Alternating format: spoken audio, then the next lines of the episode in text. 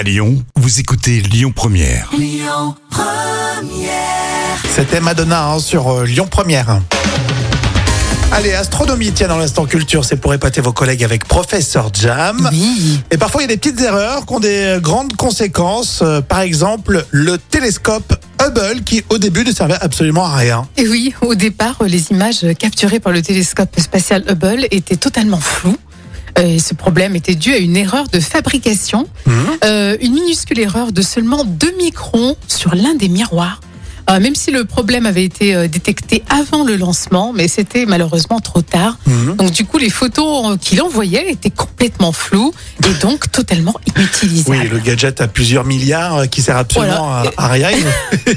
Ils ont trouvé la solution.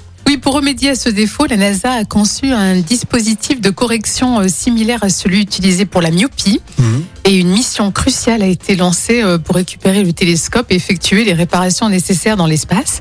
Et ensuite, bien sûr, Hubble a pu faire euh, son travail normalement. C'est impressionnant quand même, ces, ces ingénieurs qui ont toutes ces idées. Et pourtant, c'est une minuscule erreur, visiblement de 2 microns, hein, Mhm. comme quoi ça peut avoir des, des conséquences beaucoup plus grandes. Hubble louchait en fait. Oui, c'est ça.